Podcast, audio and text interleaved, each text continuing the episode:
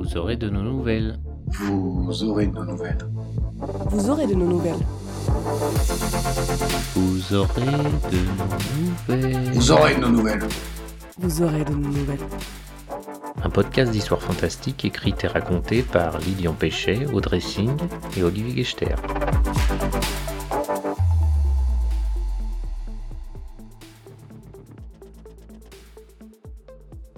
Bonjour à tous. Quelle est la différence entre notre podcast normal et la version été? Il y en a une. Je suis en vacances au bord de la piscine, quelque part dans un trou perdu d'Espagne où le Covid n'a jamais mis les pieds. évidemment, j'ai apporté mon micro. évidemment, j'ai oublié le câble pour le connecter à mon ordinateur. C'est donc avec un main libre que je vais vous présenter la troisième nouvelle de Empen Police de Lilian Péché. Désolé pour la qualité sonore de l'introduction et bonne écoute.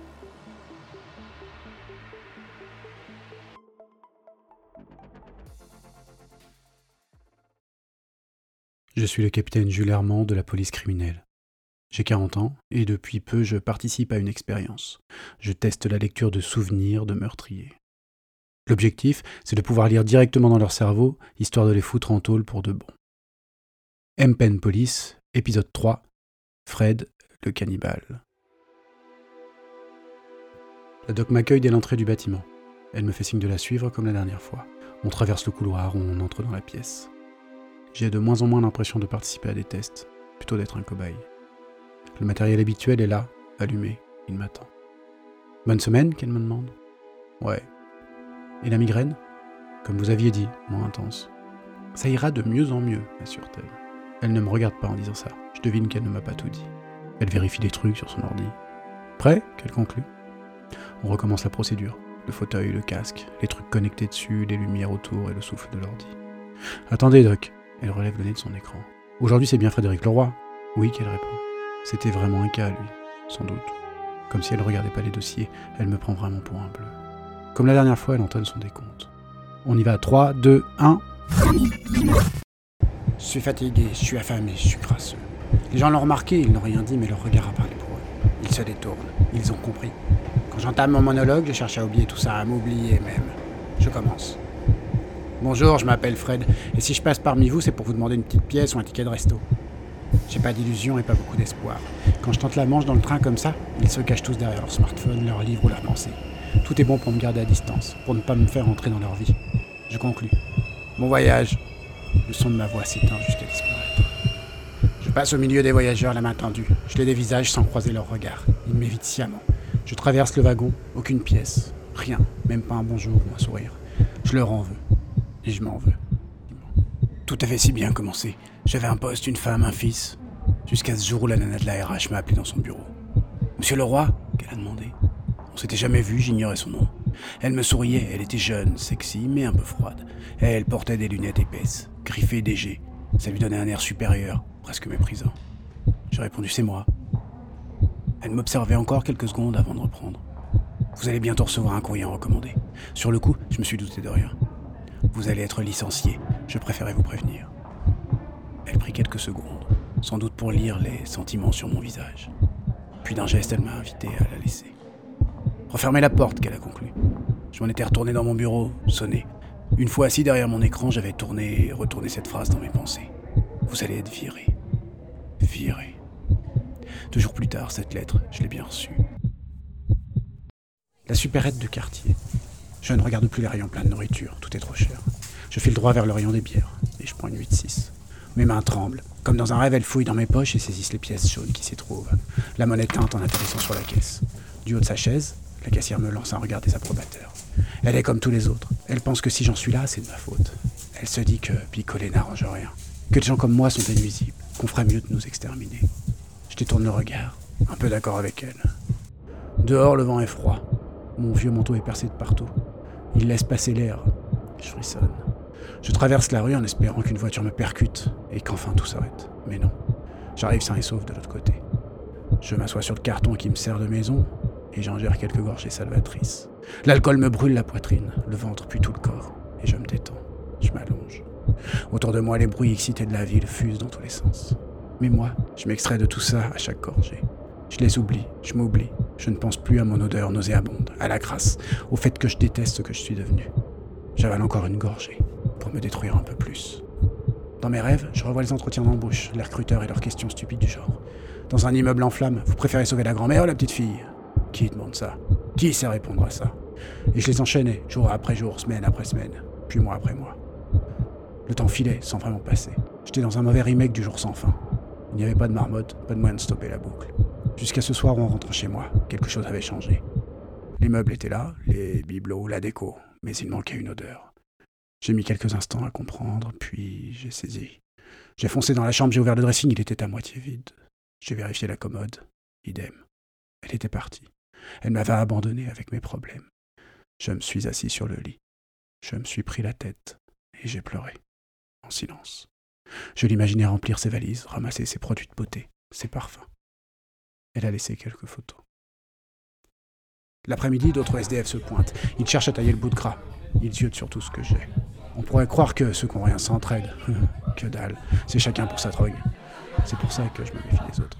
Ils parlent trop, ils boivent trop et ils pissent partout. Ils interpellent les passants et surtout les passantes. Et ça finit toujours avec des flics. Ils en rigolent, moi pas. Je les écoute divaguer, Certains répètent sans cesse les mêmes phrases, des vrais disques rayés. Leur cerveau ont bugué. Trop de souffrance, trop de solitude, trop d'alcool. Leur corps change, leur voix aussi. Elles deviennent lourdes, gutturales. Les mots viennent moins facilement aussi, comme si leurs idées n'arrivaient plus à sortir. Je ne suis pas comme eux, pas encore, je dois résister. Je dois résister le plus longtemps possible. Je les abandonne à leur sort. Leurs cris résonnent, et je m'en fous. À nouveau seul sur le trottoir, le mégot dans ma bouche s'est éteint. Face aux ombres qui défilent, j'ai perdu la notion du temps et celle du réel. Mon esprit est en chute libre et mêle aux rues de la ville des hallucinations étranges. C'est une ruse pour s'occuper. À force de ne rien faire, de ne pas exister, beaucoup sombre dans la folie. Ils commencent par se parler, puis ils discutent avec des invisibles, des êtres sortant de leurs souvenirs ou de leurs fantasmes. Mais pas moi, je suis plus fort. Je reste ancré à la réalité. Ouais, je sais bien que je te parle, mais je me parle, tu es moi, une partie. Mais tu es le seul à m'accompagner. Tu es comme un ami, hein. Je sais ce que tu veux. Mais il va falloir attendre ce soir, cette nuit. Attends, je reprends un verre. Je me souviens de l'Agence nationale pour l'emploi avec ses tickets, ses numéros et ses fonctionnaires. Monsieur Leroy Le mien, il est petit et rond dans la quarantaine. Il est habillé en ado attardé, ce qui le rend sympathique. Ouais. Votre numéro, s'il vous plaît? 357. J'ai reçu votre courrier, j'espère que c'est rien de grave. Attendez, je regarde votre dossier. J'attends. Je lui proposerai bien mon aide, histoire de connaître la raison de la convocation, mais je voudrais pas me mettre à dos. Ça y est. Alors? Vous avez refusé deux offres d'emploi Deux offres? Le truc de caissier et l'autre de magasinier Celle-là, oui, du coup, vos droits sont suspendus. Cet ado de 40 ans me lance un sourire nerveux. Il redoute une engueulade, des insultes ou peut-être même des coups. Mais je suis pas le genre de mec qui hausse le ton, et encore moins celui qui joue des points. Je suis plutôt de ceux qui cherchent des solutions pacifiques à leurs problèmes. J'ai des frais, ma location, l'électricité, l'eau, comment je vais vivre? Le fonctionnaire soupire. Il y a moyen de retrouver mes droits, que j'insiste poliment. Nous pouvons vous programmer des stages de reconversion. Hmm. C'est quand le prochain? Hmm, Dans trois mois. Trois mois? Putain. Mais comment je vais vivre d'ici là? C'est ça ou rien, monsieur? Trois Les flics ont débarqué, j'étais terré dans l'appartement depuis plusieurs semaines. Monsieur Leroy, oui. Nous avons un avis d'expulsion, ouvré. Je n'osais plus bouger. Je savais que la trêve hivernale arrivait à sa fin et je pouvais plus payer les loyers. Je me doutais de la conclusion de tout ça. Je recule, j'écoute plus les injonctions de la police, et je m'assois sur le sol, incapable de prendre la moindre décision, pas même de bouger. Le serrurier force la porte et les hommes en uniforme entrent. Une femme vieille et moche me déclame des droits auxquels je ne comprends rien, et ils me mettent à la porte. Ils me laissent quelques minutes pour reprendre mes esprits, incapable d'assumer cette réalité. Je laisse les flics me piquer mes affaires. Et c'est à partir de là que j'ai commencé à errer. Les soirées sont longues et tristes. C'est le moment le plus dur, celui où j'ai envie de chialer. Je vois tous ces gens rentrer chez eux, les fenêtres s'allumer, les ombres s'embrasser. Je suis pas jaloux, hein. Enfin, si, un peu. Je les envie. La nuit, faut se méfier du froid, tu le sais bien. Faut pas choper une angine, une grippe ou une merde de ce genre. La nuit, faut se méfier de ses pensées. Les images reviennent du passé et te harcèlent. Mais t'es là, tu m'aides. La nuit, il fait faim. Très fin, trop fin. Au début, on trompe la douleur avec ce qu'on peut. On finit par se jeter sur tout ce qui traîne, on bouffe des machins ignobles, et on finit par vomir ses tripes pliées en deux. Puis à force, on sent bien qu'on faiblit. qu'on meurt à grand feu. Je me sentais partir comme ça, mais j'ai trouvé une combine pour survivre. Je me nourris de mes haines. Ça te fait marrer, hein Moi aussi. Il est temps d'y aller. J'attends le dernier métro et je me cache derrière un coin de rue. J'écoute. Les talons sortent de la station. Le rythme est rapide, stressé presque, elle arrive. Mes mains tremblent. Tu vas m'aider L'ombre de la femme se dessine sur le sol. C'est le moment.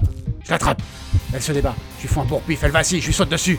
Faut faire vite. J'enfonce mes dents dans son cou. J'arrache la chair, j'aspire le sang. Je mange Je mange Elle s'effondre, je lui chope le bras, la cuisse et croque. Elle hurle, je m'en fous, elle est bonne.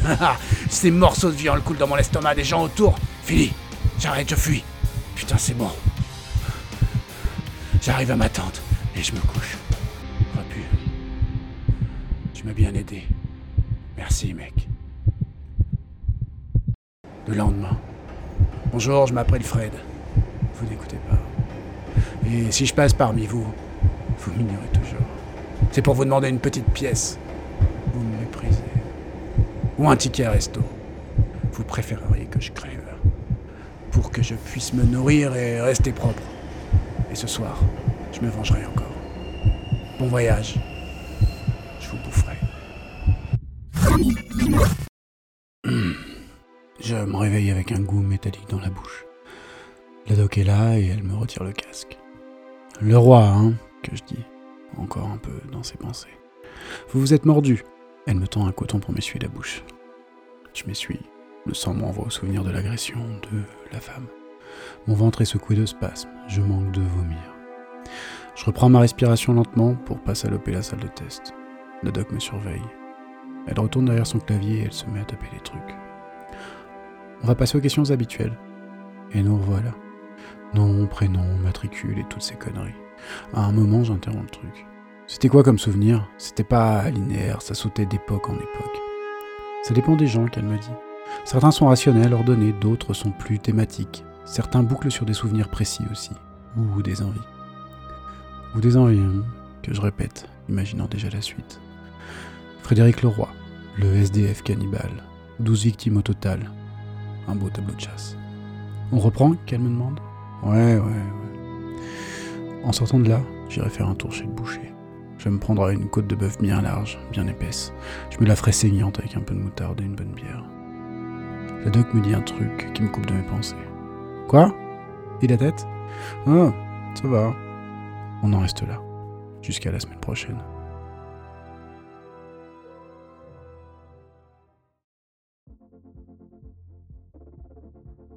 On s'y croirait, pas vrai? Ce que j'apprécie le plus euh, chez Lilian, c'est son don d'acteur. Euh, J'espère que c'est un rôle de composition. Dans 15 jours, euh, Lilian nous lira sa quatrième nouvelle intitulée Alcool. D'ici là, n'hésitez pas à dire du bien de nous sur les réseaux sociaux et à nous noter si votre appli de podcast l'autorise. En attendant, portez-vous bien, lisez et écoutez des podcasts.